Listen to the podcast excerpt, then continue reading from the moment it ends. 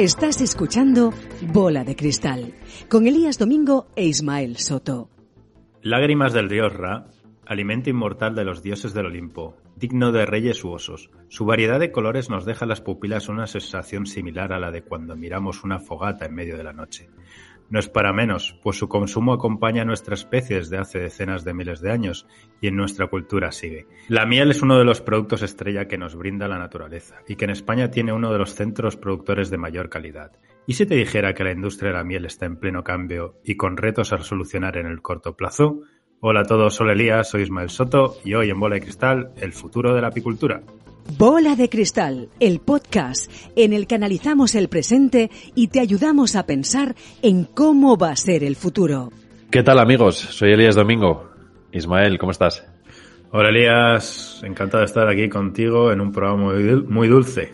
Pues sí, el, el episodio más dulce hasta ahora, porque hoy queremos hablaros de la miel, de su industria y de los retos que tiene por delante y para ello tenemos un invitado yo creo que muy muy relevante puramiel.es, miel de Vinaflores, eh, Tomás, que nos va a hablar de los retos a los que se enfrenta el sector y, bueno, como muchas veces nos dan gato por liebre los consumidores. Hmm. Pero, bueno, ¿qué te parece si antes hacemos un poquito de framing, eh, como hacemos siempre, para, para ver de qué estamos hablando cuando hablamos de la industria de la miel? Me parece perfecto, seguro que aprendemos algo. Seguro que sí. Pues mira, eh, hablamos de un mercado que en el año 2019 se estima que facturó 9.000 millones de dólares en todo el mundo y que, bueno, eh, se espera que para 2025 llegue a estar entre 13 y 15 mil millones. O sea que bueno, hablamos. Buen crecimiento, ¿eh? Sí, cifras relevantes y, como dices, un buen crecimiento. En este mercado, aproximadamente entre el 60 y el 70% se destina a producción de alimentos o venta directa de miel y un 20% va destinado a cosmética, cuidado personal y, resto, y el resto para farmacéuticas. Una cosa que, bueno, yo no sabía cuando estábamos analizando este tema de la miel. Mm. Bueno, habrá que, habrá que ver ¿no? el detalle, ¿no? Pero sí que es cierto que han salido muchas marcas, estas que te puedes encontrar en farmacia, hmm. ya sea más cosmética o más tirando a beneficios ¿no? funcionales. Sí. Que todo alrededor de la miel, ¿no? Algunas marcas muy interesantes, la verdad. Exacto, sí, sí. Eh, a nivel de oferta, por ejemplo, el mercado está liderado por China, con algo más del 30% de la producción le siguen eh, países como Turquía con un 7%, Rusia e Irán con un 5% y España, por situarlo Ismael, estaría dentro del 40% de países que serían el resto de productores mundiales, mm. donde la mayoría son europeos y lo cual supone que esta región, Europa, es la segunda productora tras Asia, que es la que crece y crece durante las últimas décadas. Mm, sí, veíamos, ¿no? Que estaban, los demás están bastante estancados, mientras que, China, o sea, que Asia en general, liderado por China, crece y crece. Y esto es bastante relevante. Luego nos contará Tomás qué problemas, qué problemas tenemos con esto. Mm. A nivel de consumo, si nos fijamos en, este dato que me parece muy curioso, el país con más consumo per cápita, eh, no te lo puedes ni imaginar, Ismael, porque es eh, República, República Centroafricana. No jodas. 3,5 kilos de miel al año por persona. Eh, le sigue Nueva Zelanda con alrededor de 2 kilos y después en numerosos países europeos en torno al, kilo. Eh, yo la verdad es que ahora que lo pienso no sé en cuánto estoy porque soy un consumidor bastante habitual de miel, pero 3 kilos y medio es eh, bastante, bastante azúcar ahí. madre mía. Y, por ejemplo, como curiosidad, en Italia se producen mieles de muy alta calidad, hay más de 30 variedades, pero sin embargo están en el furgón de cola de consumo per cápita a nivel mundial. Hmm. Curioso, ¿no? Los países a lo mejor donde tenemos más flor, más, más campo, donde se pueden producir más tipos de mieles diferentes hmm. y no, no, no consumimos, ¿no? Hmm, exacto. curioso. Sí. Aquí lo que decías antes que me llama mucho la atención es, es eh, bueno, pues en estos tipos de productos es la cuestión de si no nos venden gato por liebre, ¿no? Mm, exacto. Eh, estoy pensando en el aceite, incluso en el vino, ¿no? Que muchas veces, pues, eh, la uva se produce y el mosto en un sitio, por ejemplo, La Mancha, y se lleva a La Rioja. Eh, pero bueno, eso sigue siendo vino, ¿no? Pero, pero, pero claro, aquí eh, puede haber, puede haber diferentes, diferentes, eh, digamos, calidades, ¿no? Sí. Hmm. Y además que siendo la miel un producto donde son cuestionables sus beneficios, ¿vale? Porque sí que es cierto que tiene muchos vitaminas y minerales, más de 11 minerales tiene. Eh, es, es, es, un producto que, que, aparentemente funciona muy bien a la hora de, de, mejorar pues nuestra lo que es la garganta, faringe y demás, mejor que incluso que, que medicamentos o productos farmacéuticos. Eh, la realidad es que está entre un 70 y un 80% de, tiene, de azúcares, ¿no? Claro. Al final es, es una bomba, ¿no? Diferentes azúcares, pero, pero bueno. Con todo lo que supone tener azúcar hoy en día para nuestra dieta, claro. Eso es, eso es. Y, y aquí, retos del sector, ¿no? Aquí, Hmm. Elías, te comento los dos principales. Eh, el primero está relacionado con la amenaza de las, de las, sobre las colmenas, las poblaciones de abejas. Sí. Y el segundo es esta falta de transparencia de, del producto que realmente consumimos, ¿no? Claro. En cuanto al primero, ya sea el síndrome de colapso de colmenas, ¿vale? Que, que es algo que viene desde los años 60, Hmm. pero que ha estado de moda durante los últimos años y que, y que no tiene clara cuál es la razón principal, tal vez sea multifactorial, eh, pero parece que están involucrados pues desde pesticidas hasta, hasta hongos. Eh, bueno, eh, es, es, es, un tema que, que no, que, que, hemos visto en Europa, sobre todo en ciertos países también como, como España, como las colmenas pues eh, han, han des desaparecido incluso en algunas zonas sí. o bajado el número entre un 20 o hasta un 40% en algunos, en algunos municipios, ¿no? La, la, la, lo que son los enjambres. En cuanto a la falta de transparencia, pues por ejemplo, España, para que te das una idea, el coste medio de producción de un kilogramo de miel está en torno a unos 3 euros. Y podemos eh, importar países, eh, miel de países cercanos, de nuestro inmediatez, de nuestra inmediatez, vamos, inmediata alrededor, sí. o de Hispanoamérica, eh, que a veces incluso llevan pues mezcla de, de, miel china, desde menos de 2 euros, ¿no? Así que, digamos, estas mieles un poco de garrafón, porque muchas veces, no porque vayan a ser peores si son de otro país, sino porque muchas veces las, las someten a tratamientos térmicos para mezclarlas con, con otros siropes de origen vegetal, como arce, o incluso le añaden azúcar como tal, pues eh, estas son los que entran en el súper como bieles baratas, que bueno, en un país donde, digamos, no, no tenemos eh, mucha alegría en cuanto a nuestras finanzas, pues al final es lo que mucha gente acaba comprando, ¿no?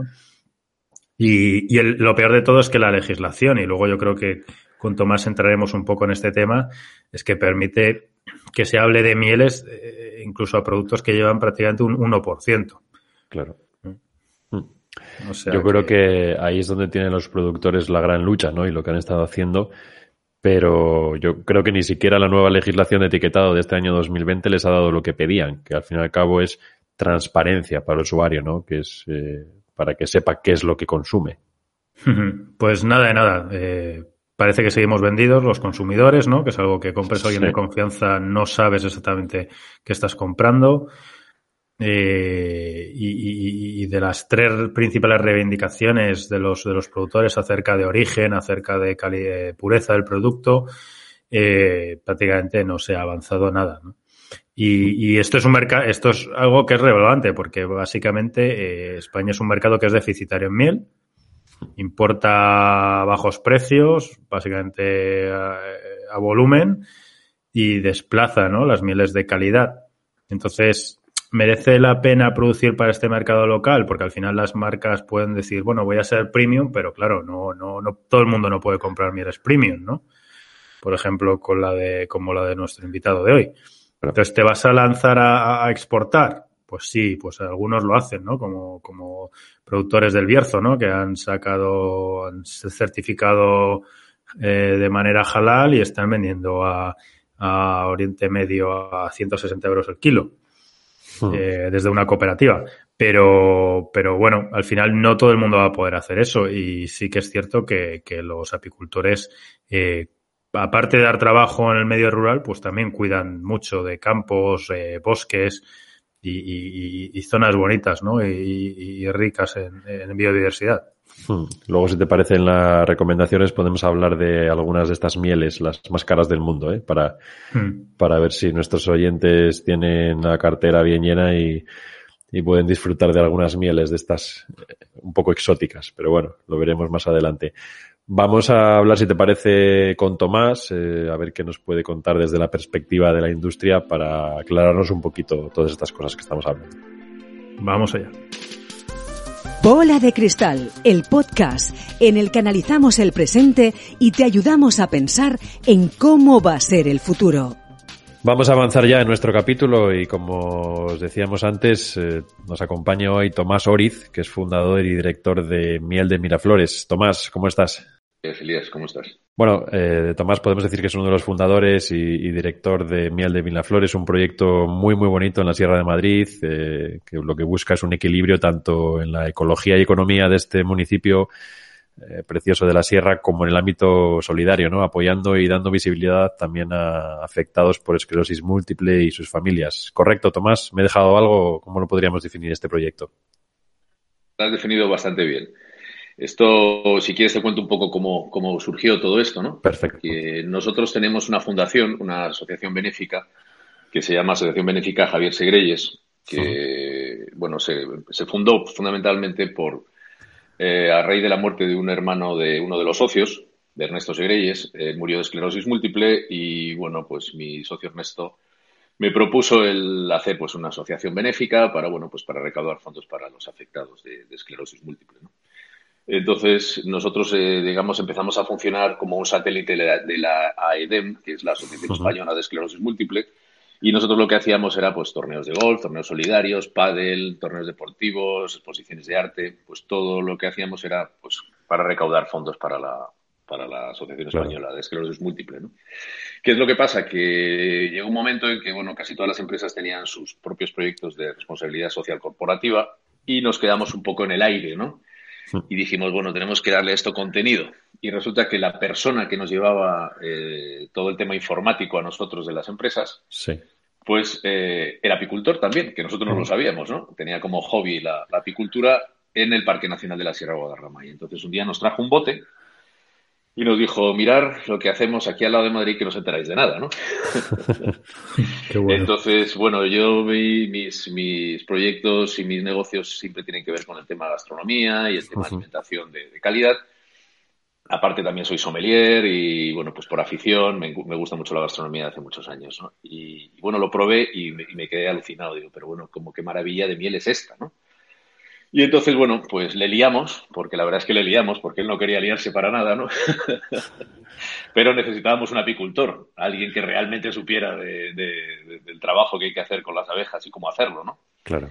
Y le liamos, le liamos, le liamos, y bueno, y es socio nuestro desde hace ya por lo menos cinco o seis años que empezó este proyecto y, y así empezamos, y así empezamos, con pruebas, con poquita producción y, y sobre todo pues con un concepto de ecología respeto a la naturaleza y respeto a la zona donde, donde se hace, ¿no? Y bueno, esa fue, esos fueron nuestros inicios y, ahora mismo, bueno, pues todos los beneficios que sacamos de esta miel pues son para la Asociación Española de Esclerosis Múltiple. Eso es en lo que estamos. Oye, Tomás, eh, mieles hay muchas y luego comentaremos si realmente son mieles o son miel realmente, pero vosotros hacéis énfasis en la diferenciación de pura miel, ¿no? ¿A qué se debe esto? ¿Qué buscáis con este, con este énfasis? Bueno, vamos a ver. Eh, ahora mismo, eh, digamos que el mundo de la miel en España, eh, podríamos hacer un paralelismo con el mundo del aceite hace unos veintitantos años en, nuestro país, ¿no? que lo importante era tener aceite de oliva, por ejemplo, ¿no? y se vendía en garrafas de 5 litros y todo el mundo con que fuera aceite de oliva ya valía, ¿no? Esto fue poco a poco avanzando, fue creciendo el, mundo del aceite de oliva en cuanto a, diferenciación, ¿no? Ya no era solo aceite de oliva, sino era aceite de oliva extra virgen, ya empezó a venir en, botes más pequeños, de tipos de, aceituna, no sé qué, no sé cuánto. digamos que fue todo evolucionando hacia lo que es ahora eh, que la gente valora el que sea de arbequina, que sea de hojiblanca, que sea tal, que sea ecológico, que sea de una producción determinada, que sea de una finca, ¿no? Y entonces la miel en España ahora está empezando ese proceso, ¿no? Está empezando, porque todavía el consumidor, el gran consumidor, busca miel, punto, sin más hola, quiero miel, eh, y ya está. Y va a un lineal o va a una tienda y busca miel, ¿no? ¿Qué es lo que pasa con la miel? Que la miel eh, está empezando ahora también a regularse en sus etiquetados y demás, ¿no? Porque antes con, que valiera que pusiera miel, pues miel podría ser un producto que podría ser un jarabe glucosado con un porcentaje determinado de miel. Y eso ya era miel, ¿no? Ahora cada vez más están buscando las fórmulas para que los etiquetados digan y pongan qué es lo que es una miel de verdad, ¿no? Normalmente las mieles de productor, de productor local, o sea, pues como todos conocemos y todos hemos vivido desde que somos pequeños, ¿no? Pues el típico bote de miel que te daba un tío de tu pueblo o de un pueblo de al lado que traían no sé dónde. Esas mieles suelen ser mieles súper buenas porque son mieles cuidadas, mieles de productor local, ¿no? En cuanto entras en el mundo industrial, pues entonces ahí empieza a haber ya los, bueno, pues porque claro, lógicamente hay que sacar dinero cuando uno tiene un negocio, ¿no? Y entonces se permiten hacer mezclas mezclas de mieles, que no tienen por qué en principio ser malas, ¿no? Pero no es lo mismo eh, un producto de una zona determinada con sus plantas, sus pólenes, su tipo de, de, vegetación y de tal, de una zona que solo obtienes esa miel y es 100% de allí, que una mezcla de mieles determinadas de diferentes orígenes, ¿no? Hmm. Entonces nosotros hacemos mucho hincapié en que nosotros, toda nuestra miel sale del Parque Nacional de la Sierra Guadarrama y son abejas que viven allí. Nosotros no, hacemos transhumancia más que una vez al año para polinizar eh, unos almendros ecológicos que hay en Toledo, que es un proyecto también precioso. El resto del tiempo, nosotros, nuestras abejas viven allí y están allí. Entonces, eh, las cuidamos y además somos ecológicos, con lo cual todo el tipo de manejo de los animales, eh, no podemos dar ningún tipo de antibiótico, de tratamientos, ni nada de eso, ni pesticida, ni nada, por supuesto, nada que se le parezca ¿Y qué es lo que pasa? Que eso pues es mucho más caro de producir, todo lo que es ecológico es más caro de producir por, simplemente la forma de producirlo. ¿no? Y entonces Dime, dime. No, no, termina, por favor. No, que ese es el hincapié que hacemos nosotros en que somos miel pura de verdad, sin mezclas de nada, 100% origen Parque Nacional Sierra Guadarrama. O sea, que es una miel un poco de mezcla bosque, montaña, es una miel de montaña, ¿no? La, la vuestra. Es miel de montaña, es una miel que se hace a partir de los 2.000 metros de altura que recoge toda la eh, variedad de, flores que hay dentro del Parque Nacional y además tiene un componente muy fuerte de mielatos, porque los mm. mielatos son las exudaciones de resina de los, de los árboles, ¿no? sobre todo de los robles. Y entonces eso es lo que hace que tenga un carácter tan tánico, tan potente y no tan dulce como otras mieles que tú puedes encontrar en el mercado. Tiene un mm. carácter muy especial. Sí, sí, un color más oscuro, muy, muy bonito, muy bonito. Eh, eh, Tomás, las, de todas maneras, os está hablando un poco de, la regulación, ¿no? Que, empieza a producirse en el sector para diferenciar calidades. Sin embargo, parece ser que las autoridades no, están ayudando mucho, ¿no? Este mismo año eh, salían nuevas normas de etiquetado, pero que se siguen quedando quedando ahí a, bueno, iba a decir a mitad de camino, pero yo creo que, que ni eso, ¿no? ¿Cuál es vuestro punto de vista sobre esto? Absolutamente políticamente incorrecto, ¿no? Vamos a ver. Digamos que todas las regulaciones ministeriales que vienen, vienen de Europa, ¿no? Y son adaptadas a, cada país, ¿no? ¿Qué es lo que ocurre? Que la miel en España no, representa una gran eh, ingreso hacia las arcas, eh, digamos, del Estado, ¿no? ¿Por qué? Porque es una hmm. producción muy pequeña. Y entonces las regulaciones son lentas, ¿no? Si esto, digamos que la miel en España fuera uno de los productos que más, como puede ser el aceite de oliva o el vino, pues tendría 50.000 regulaciones como tienen el vino o el aceite de oliva, ¿no? Y en esto todavía va muy despacio. Luego tampoco entiendo muy bien cuáles son los acuerdos internacionales con otros países a la hora de importar mieles aquí, por ejemplo, con las mieles chinas, que hmm. muchas de ellas entran lavándose la cara por otros países europeos y entonces ponen miel origen Europa y no es origen Europa. Son mieles... Hace la triangulación, ¿no? Exacto. Eh, lo llevan a un sitio, lo empaquetan y... O un poco como el aceite con Italia. Exacto, hacen una especie de mezcla, a lo mejor le ponen un poco de mieles de aquí para darle, subirle un poco la calidad y hacen una miel pues más o menos que bueno, que vale, que, que vale, que es, que es miel, sí, vale, digamos que es miel según dice la ley es miel, pero que no tiene nada que ver, ¿no? Digamos que España ha avanzado muchísimo en gastronomía, muchísimo, muchísimo. O sea, es, de hecho, a los franceses les hemos dado un poco en el cogote con algunas de nuestras restaurantes y creaciones gastronómicas, pero seguimos estando muy atrás. ¿no? Por ejemplo, un francés, un consumidor francés valora muchísimo sus productos locales, por ejemplo, como son con los quesos. Eso es. Y el tío es capaz de pagar una fortuna por un queso hecho con unas ovejas de la zona de no sé qué, que son cuidadas con tal. Y esto es lo que nos falta a nosotros entender como consumidores.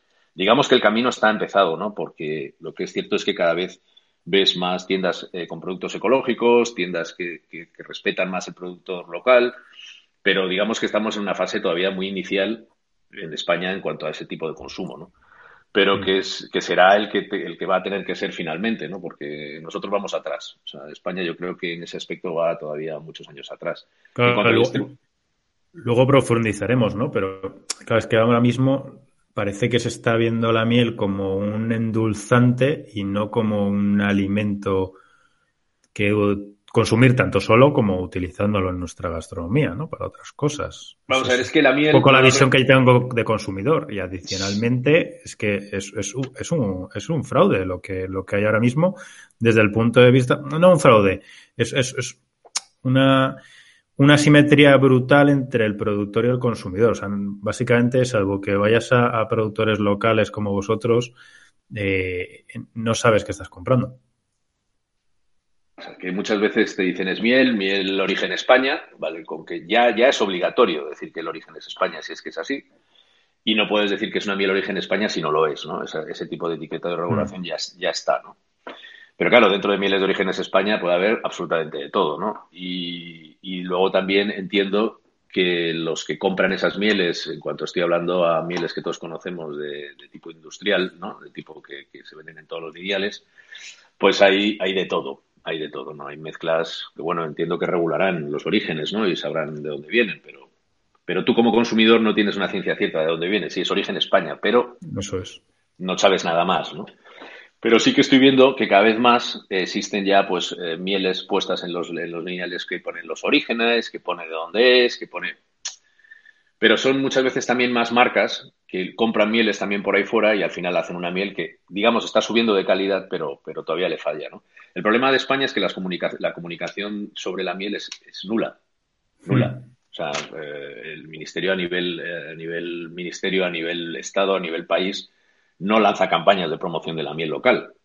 Por eso mismo, porque somos unos productores que dentro de que somos productores grandes, tampoco somos tan grandes, ¿no? Entonces, no sé si no les interesa hacer ese tipo de comunicación por el momento, porque todo lo que tenemos nosotros en nuestro imaginario de pequeños es ese bote de miel en un plato pegado, en un armario metido que te daba tu madre cuando estabas malo de la garganta. sí, sí. Eh, sí, eso, eso es una. Y luego los caramelos de miel que te daba tu abuela que estaban horrorosamente malos y, no, y no, querías ni verlos. ¿no? Entonces, eh, eso es lo que hay que cambiar. O sea, la miel hay que tomarla como alimento, que es, que es un alimento, mm. con muchísimas propiedades para, para, proteger el sistema inmunológico del cuerpo, ¿no?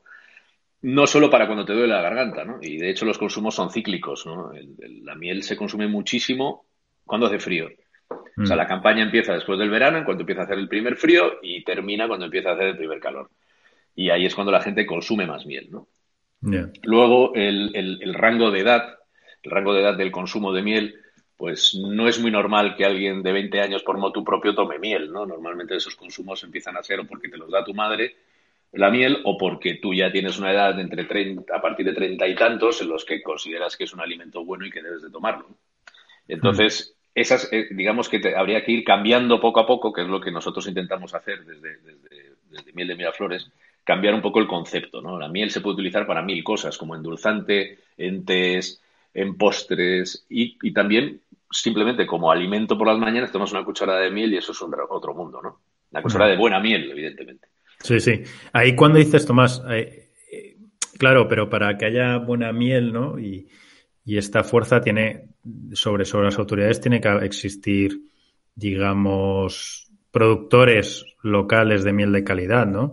Veíamos eh, cuando estábamos preparando el programa el euro kilogramo medio que, de, las importaciones o el que están eh, pagando, digamos, envasadores, eh, eh, por decirlo de alguna manera, industriales para los lineales mayoritarios de, del retail. Y claro, en muchas ocasiones es que, es que no se cubre ni, costes, ¿no? Lo que se está pagando en el mercado. Ese es otro problema del campo español, ¿no? Pasa con la miel y pasa con muchísimos productos de agricultores que casi prefieren tirarlos antes que, recogerlos porque no les pagan ni, ni, lo que es, ¿no?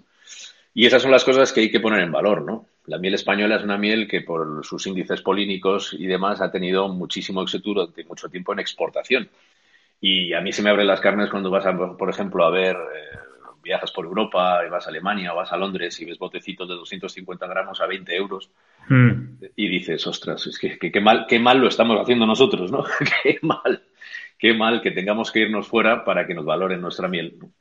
Y es que el problema es que como, o sea, aquí en el mundo de la miel hay, hay dos extremos, ¿no? Digamos, los pequeños productores, los pequeños productores, que normalmente siempre han vendido la miel de una manera local, muy local, y muchas veces de ellos, pues, pues la mayoría, pues sin facturas, sin eh, registros sanitarios, sin historias ni nada, porque, hmm.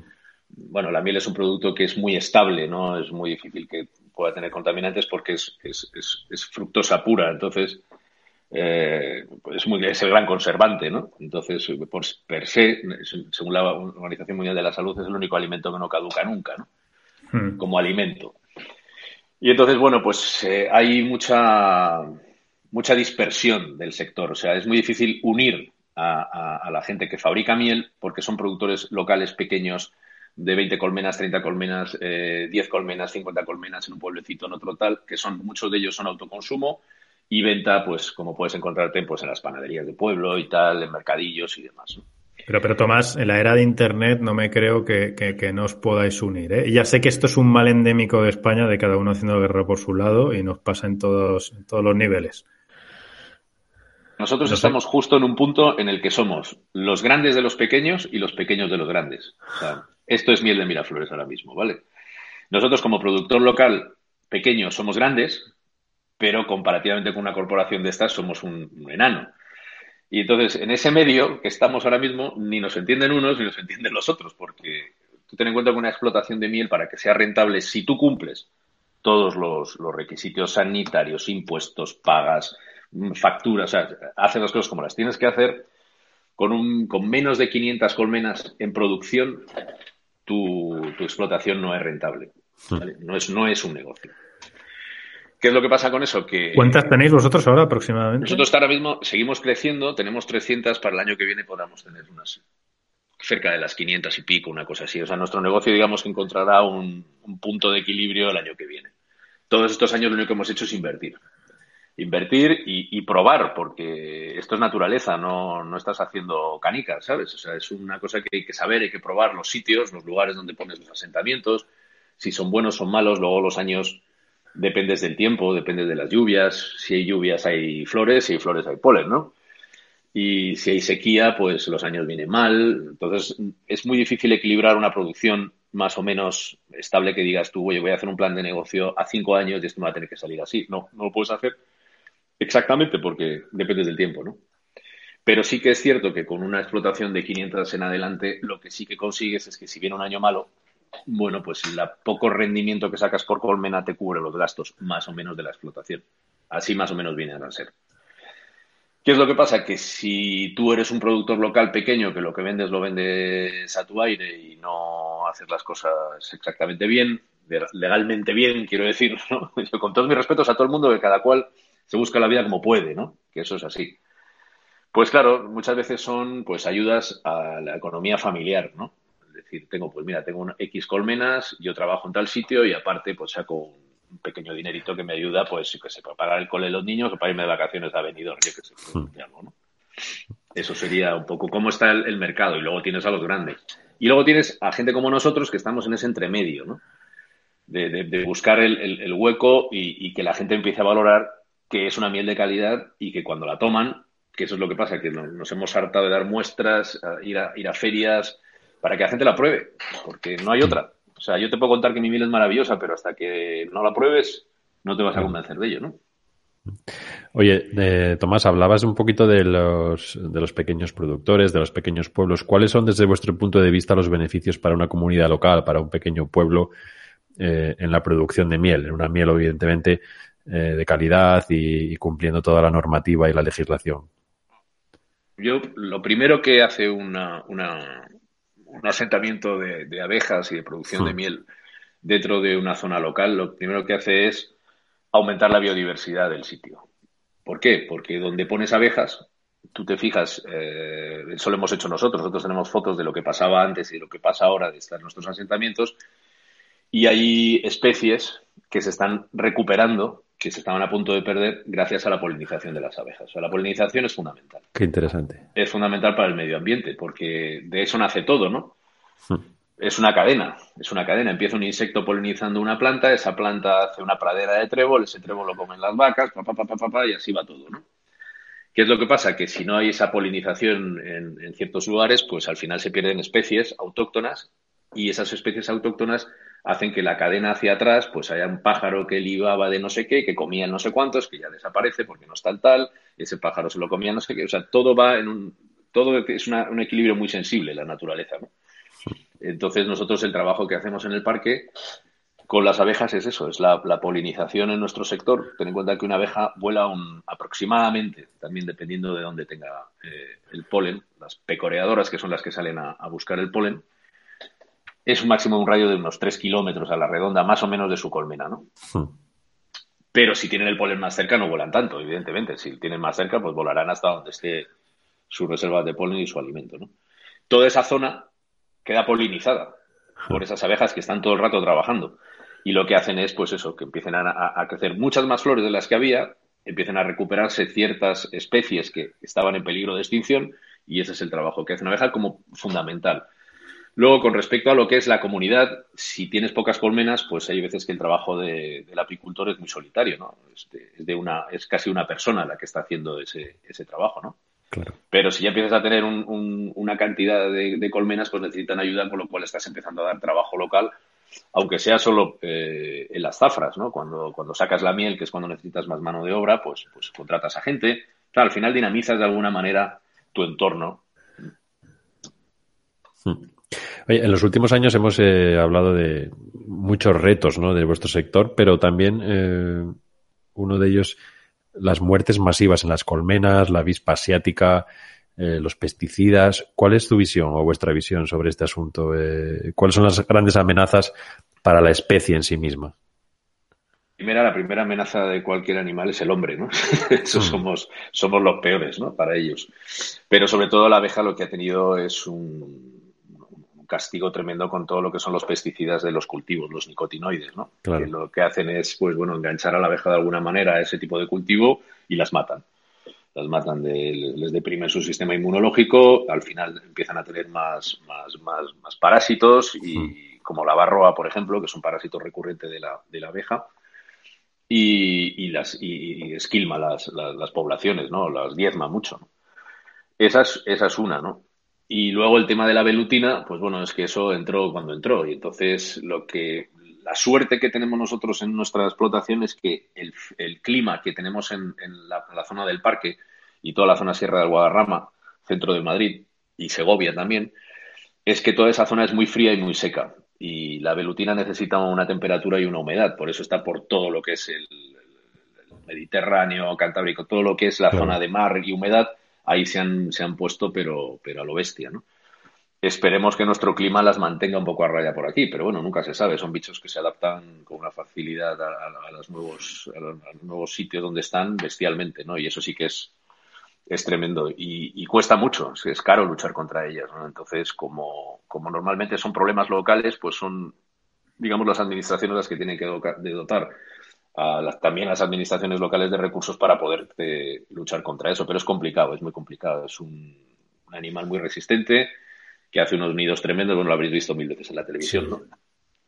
y, Aunque parece que, hay trampas, ¿no? Bastante efectivas. Sí, poco a poco están sacando cosas bastante buenas para eso, pero, pero bueno, como hacen sus nidos en altura, pues hay que tener los medios para poder tener escala, subirse.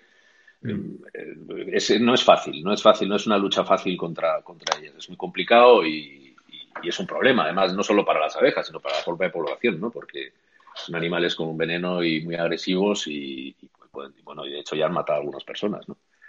Entonces, bueno, pues hay que tener cuidado con eso, pero, pero digamos que todo eso es, son recursos que hay que, que hay que dotar a un sector que, que tiene que organizarse también como, como, como sector, ¿no? Está bastante organizado, pero tienes asociaciones, pues tienes Asaja, tienes tal, tienes un montón de asociaciones de agricultores y ganaderos, porque eh, la apicultura es ganadería, que mucha gente se ríe y no, no, yo es que soy ganadero. Pero es así, está dentro del, marco de la ganadería. Y, entonces, bueno, pues ahí es donde hay que poner los recursos. Poco a poco, digamos que todas las acciones, yo también además soy vicepresidente de, la Asociación Madrileña de Apicultores, que se llama PISCAM, Y desde ahí, que somos pequeños productores locales, pues desde ahí se está luchando y poniendo todo el esfuerzo en intentar que haya cada vez más recursos para que los apicultores, pues bueno, pues haya más gente que se dedique a la apicultura, aunque sea pequeño, con pequeñas colmenas, con pequeño número de colmenas, porque al final, si lo que estás haciendo son grandes explotaciones en muchos sitios, es mucho mejor que sean pequeñas, diferentes, pequeñas, porque lo que estás haciendo es polinizar mucha más, mucha más área, ¿no? Y entonces, bueno, y recuperar monte, recuperar pues, pues el, ecosistema que, muchas veces se ha perdido por pues eso, ¿no? Como pasa muchas veces con los rebaños de ovejas que estaban en el monte y eran los que limpiaban el monte y evitaban incendios, desaparecen y, ocurren muchos más incendios y ahora se está recuperando y están dando ayudas para que la gente, pues bueno, tenga rebaños de cabras que vayan por el campo y vayan quitando todos los rastrojos y se los coman y así no, no haya ese problema. Muy, interesante eso, Tomás. Cuando preparábamos el, capítulo veíamos, por ejemplo, un caso eh, en Pakistán, ¿no? Que se habían replantado unos 3,5 millones de árboles en la zona de Changamanga eh, y, se había doblado la producción de miel. Eh, ¿Cuál es, cuál es la, un poco la relación de los apicultores con, con el, con el, con el medio. También entiendo que depende si estás hablando de miel más de un tipo de flores de campo, un miel más parecida a montaña, a lo mejor hay menos interacción, ¿no? Pero igual que tenemos las de esas con, con los jamones ibéricos, eh, los ríos con ciertos peces, eh, ¿cuál es un poco la, la, la, la, la relación de, del apicultor con, con, con, el medio y qué, qué actividades eh, realiza? más allá de lo que es la colmena. Lo que es el, apicultor, lo que tiene es que cuidar al máximo su medio, ¿no? Porque de eso vive. Entonces no queda otra que él, es un gran conservador del entorno.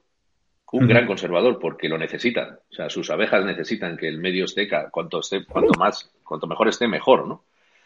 Entonces, eh, él, es una persona que interactúa muchísimo con todos los agentes que estén por allí.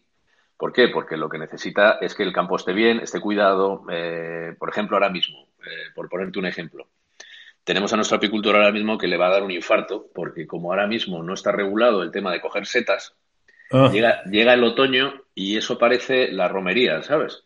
Sí, sí, sí.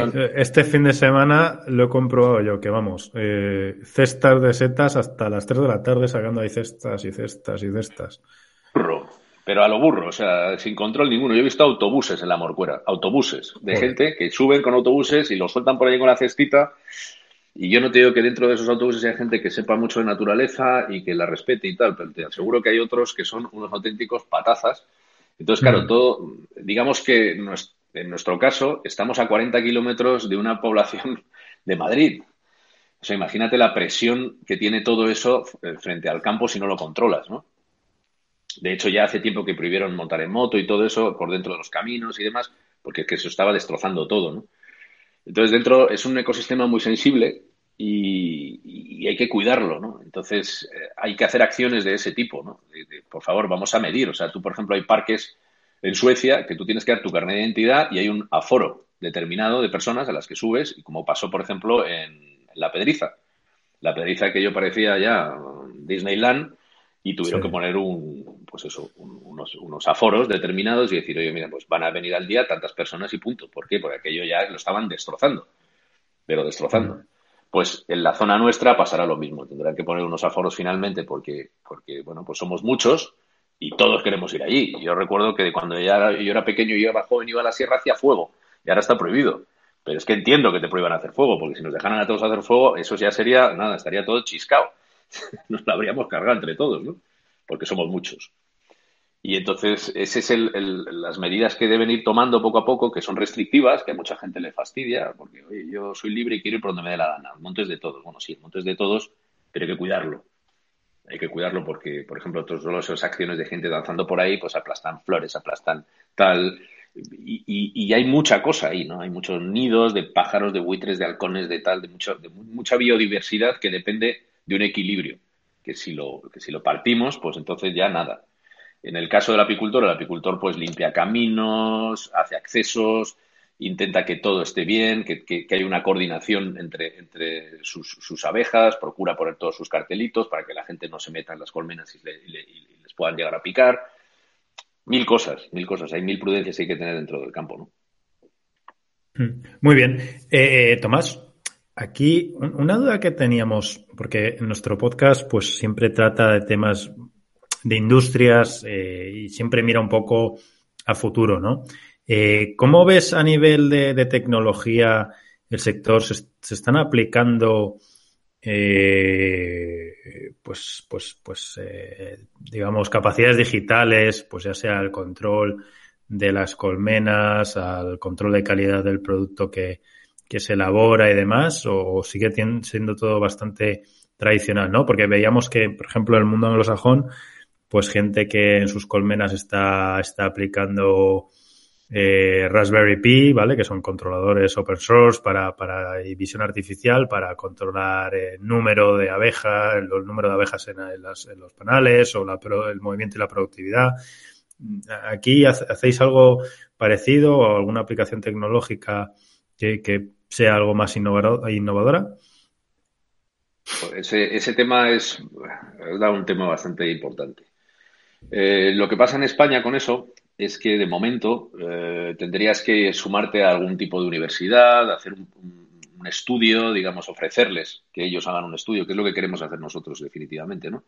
Que alguna universidad eh, quiera hacer un estudio con nosotros, nosotros ofrecer nuestro, nuestros colmenares para que ellos implanten ahí cualquier tipo de sistema de control y demás. ¿Qué es lo que pasa? La mayoría de las explotaciones apícolas están en el campo perdidos por la mano de Dios, ¿no? Como quien dice. O sea, digamos, expuestas a todo tipo de robos y vandalismos. ¿no? Y aquí todavía estamos sufriendo mucho eso. Nosotros, de hecho, el año pasado nos robaron colmenas. ¿no? Nos robaron 30 colmenas justo en el momento de que íbamos a sacar la miel y nos hicieron polvo. ¿no? Entonces, eh, están muy desprotegidas las, las, explotaciones. Tanto es así que están en medio del campo. cualquiera que quiera acceder ahí. Hay sistemas de control de las colmenas para que no te las roben y demás, ¿no? Por GPS, que puedes poner aleatoriamente algunas y, bueno, si las roban, pues puedes seguirlas. Pero eh, falta todavía, digamos, un poco más de, hincapié. Yo sé que hay algunos, algunos productores que sí que han puesto sistemas. A mí me encantaría. A mí me encantaría que mi, que mi colmenar hubiera alguien que le gustara ponerse, vamos, desde aquí lo ofrezco, ¿eh? a cualquiera que nos esté oyendo que le interese hacer un seguimiento pues de temperaturas, de vuelos, de estado de la colmena, de tal, de todos los sensores que quieran poner, de hecho hay sensores para, medir eso. Como estudio de campo, yo ofrezco todas mis colmenas para que el que quiera, encantado de colaborar con ellos para, poder hacer eso, porque también son aparatos caros, medios caros de seguimiento, eh, tienes que tener personal que lo haga, ¿no? Entonces, digamos que para un apicultor pequeño, pues eso es inviable, es carísimo y, bastante inaccesible, ¿no? Pero si, como siempre hablamos, ¿no? Pues eh, autoridades, universidades, centros de estudio, laboratorios, quieren ponerse en ese en esa línea para saber cómo, cómo está todo y tener indicadores de temperaturas, de, mil cosas que se pueden sacar de una colmena.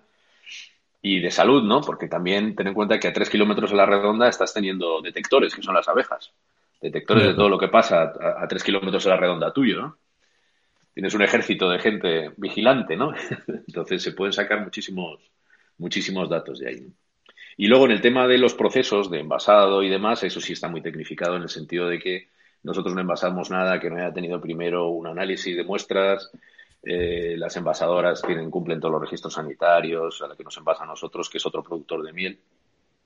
Lo mismo, tienen todos los registros sanitarios, cumple todas las normativas. En eso sí que no hay tu tía. O sea, si te vas a poner un registro sanitario y vas a hacer las cosas bien, está claro que, no hay otra.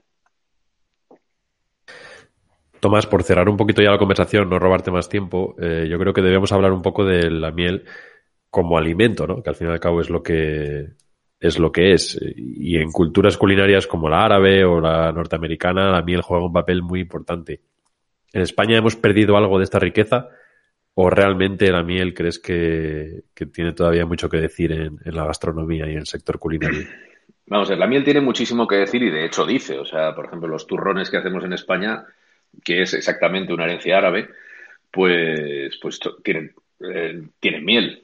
y, muchísimos de los postres que, hacemos tienen miel. ¿Qué es lo que pasa? La miel está un poquito abandonada o, en, un, en un limbo ahí, ¿no?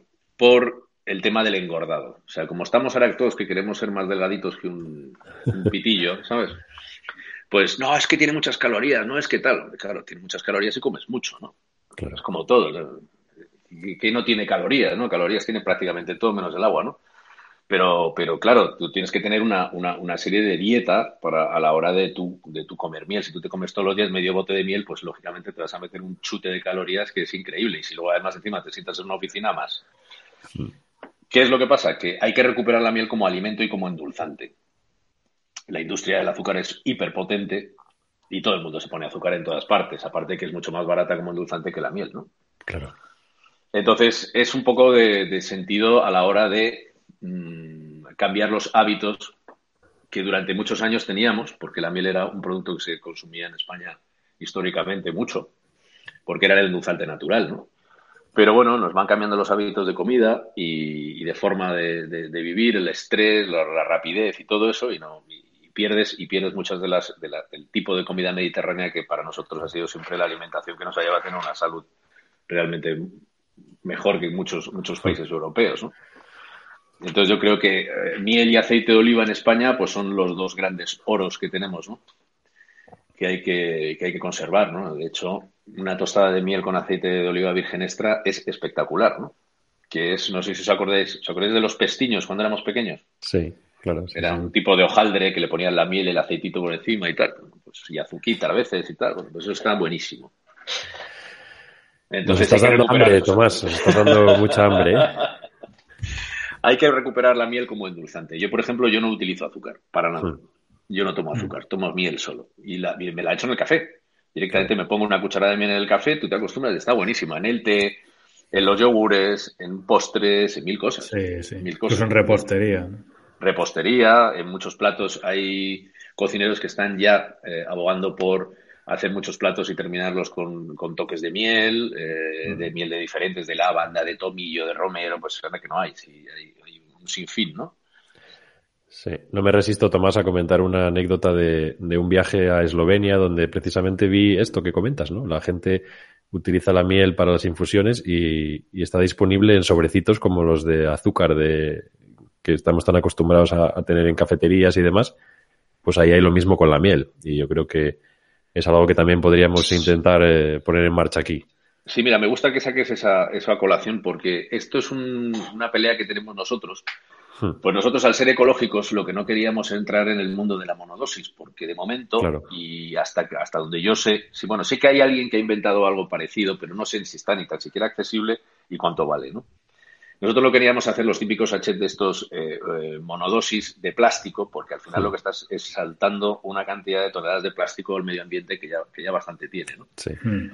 El tema de los, de los botecitos de cristal, pues tienes que envasar miles y miles de botes de cristal para que te pueda compensar llegar a, hacer producciones en botes de cristal. ¿no? Nosotros no somos Ero hmm. ni, ni nada de ese tipo, entonces no nos compensa. Pero sí que estábamos buscando, que también desde aquí lo digo, algún tipo de envase o algún tipo de, forma de estuche de algo que no sea, que sea biodegradable y podamos, y podamos meter la miel ahí. Porque el problema de la miel es que tiene un grado de humedad y entonces ese grado de humedad no soporta cartones ni soporta. Claro. Habría que buscar el, lo que es la monodosis que no contaminara. Yo el día que la saquen saco monodosis, encantado. bueno, pues hecho queda el, ofrecimiento y a ver si a ver si encuentras alguna respuesta aquí en, entre nuestros oyentes. Yo encantado, encantado de la vida. Sé que hay unos, no sé si eran ingleses, no puedo recordarlo, que habían hecho una botella de agua para, llevar líquidos biodegradables. Hmm. ¿Cómo, es eso? Pero no sé si estaba en fase embrionaria, no sé cómo está eso o, ya lo tienen comercializado. Pero si, si encontráramos un tipo de producto así, sería fantástico. Tomás, ha sido muy interesante hablar contigo y, yo creo que a nuestros oyentes recomendarles que entren en vuestra web, que es eh, puramiel.es, para conocer todos los secretos de esta miel de Miraflores. Así que un placer y muchas gracias. Muchísimas gracias a vosotros, ha sido un placer. Gracias, Tomás. Bola de Cristal, el podcast en el que analizamos el presente y te ayudamos a pensar en cómo va a ser el futuro. Bueno, Ismael, momento de avanzar después de la conversación con Tomás, que cuántas cosas, eh, yo por lo menos he aprendido un montón de cosas eh, sobre, sobre la mm. miel y las abejas. Sí, y desde luego también hemos aprendido que no todas las mieles son iguales. Exacto, ya estoy deseando probar esta, esta miel tan, tan interesante que nos, que nos propone Tomás. ¿Qué predicciones, qué dice tu bola de cristal a este respecto? Venga, pues hoy me tiro por algo bastante a corto plazo eh, y algo que hemos estado comentando, ¿no? Eh, yo, yo lo que pienso es que la miel va a tener de aquí a uno o dos años, van a conseguir que tenga unas etiquetas tipo, tipo los jamones, ¿no? De, de, de bellota, donde tengamos dos, tres, cuatro calidades y que se vea claramente cuál es una miel 100% de, de, de cercanía, eh, sin, sin mezclas, sin aditivos, sin tratamientos térmicos y, y, cuáles son de otro, de otro tipo, ¿no? Que se vea, se distinga muy bien como, como lo de los jamones con las patitas del negro rojo y demás. Eh, que no nos den gato por liebre a los, a los consumidores. Eso es. Los principales beneficiarios, como siempre, los consumidores, que sabrán lo que, o que sabremos lo que comemos. Eso es. Sí, pues muy interesante y un poco la, la, línea que está teniendo Tomás y su gente con esta miel de Miraflores. Sí. Un poco futurista, pero oye, yo creo que necesario. Bueno, es a corto plazo, pero sí, sí, como bien dices, creo que muy, muy importante. Yo te traigo una cosa un poquito más, a ver, un poquito más de bola de cristal. Yo creo que a Tomás no le va a gustar uh, mucho, pero. Es desmelenado. Partido pero loca. venga, Lías. venga. Es que ya te tengo un poquito de envidia, ¿eh? De tantas predicciones locas que haces. Hoy voy a ser yo el, el arriesgado. Venga. Eh, está mirando unos artículos bastante interesantes para preparar el, este episodio y, y, he visto uno que me ha convencido. Es una, uh -huh. bueno, un equipo de, de Technion, que es el Instituto Israelí de, de tecnología, si no me equivoco. Uh -huh. Y están desarrollando una, están desarrollando una miel sin abejas. Mm. Parece ser que es una, es una bacteria que se llama Bacillus subtilis, perdón por la pronunciación. Y, y, me ha convencido, así que yo traigo aquí esta predicción de que en unos años, aparte de esas mieles que mencionabas tú antes, producidas por abejas, como las que producen en Miraflores, Tomás y en tantos otros sitios de, de España y de todo el mundo, creo que también veremos pues esta miel sintética, por llamarlo de alguna manera. Y, y supongo que también entra la duda ahora. Supongo que también es una opción para veganos, porque no habría ningún animal. Mm. Así mm. que podríamos incorporar aquí también una cuota de mercado que seguramente va a ir creciendo. Y me parece interesante, la verdad, este, este proyecto. Y me, me, mira, digo, voy a, voy a robarles un poquito la idea y convertirla en, en, en, predicción y meterla en la bola de cristal. Me parece interesante y creo que puede ser un, un buen camino. ¿Qué opinas? Pues sí, Sí, sí, es, es, es, buena, es buena la predicción y el punto este que has dicho de los veganos es, mm. es, es, muy bueno, la verdad. Así que veremos en unos años miel sin abejas. Ese es Uy, el, bueno. Ese para, es para, esa será la etiqueta, etiqueta, la, la, la, la malilla, la malilla. será el azúcar de, del momento, ah, ¿eh? Aunque te digo una cosa, ¿eh? Relacionándolo con el episodio de, de, de Actec, de agricultura, ¿no? Sí. Eh, que tuvimos, eh, al final esa miel, seguro, o sea, te garantizas que no, que no va a tener miel o lo que sé, como se llame, ¿no? No va a tener ningún tipo de pesticida ni de historias. Exacto. O sea sí. que, ojo, ¿eh? porque a lo mejor pues no sabe exactamente igual y demás, pero como edulcorante puede ser muy buena sí. opción e incluso más sana que, que, una miel normal o algunas mieles de, de, de, de algunos lugares que, que, presentan problemas por temas de contaminación o incluso en su día se habla, ¿no? Mieles ucranianas de ciertas zonas que, que estaban irradiadas de algún modo, ¿no? Pero bueno. Sí. Mucho camino aquí por recorrer, como siempre en el mundo de la agricultura que nos gusta y, y siempre aportando, bueno, ganadería también, ¿no? Como decía, es verdad, te iba a decir, como decía ganadería. Tomás, ¿no? Aquí poco, pero bueno, las bacterias formarán parte del Ministerio de Agricultura, así que ahí las veremos. Bola de Cristal, el podcast en el que analizamos el presente y te ayudamos a pensar en cómo va a ser el futuro. Ismael, vamos ya terminando este episodio tan dulce de la miel. Una pena, pero bueno, nos dejará el regusto de, de haber aprendido tantas cosas, ¿eh?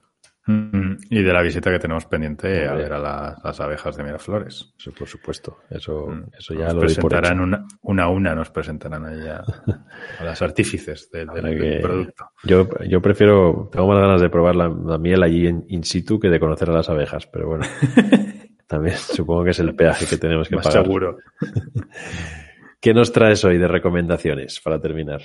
Venga, pues eh, para que no digan que estamos aquí haciendo demasiada publicidad de Miraflores, traigo una, una web, una web donde, donde es una web para los amantes de la miel. Se llama mieladictos.com y es una miel que se dedican a hacer rankings de, de mieles de, por tipos de, de plantas, eh, por productores, por regiones.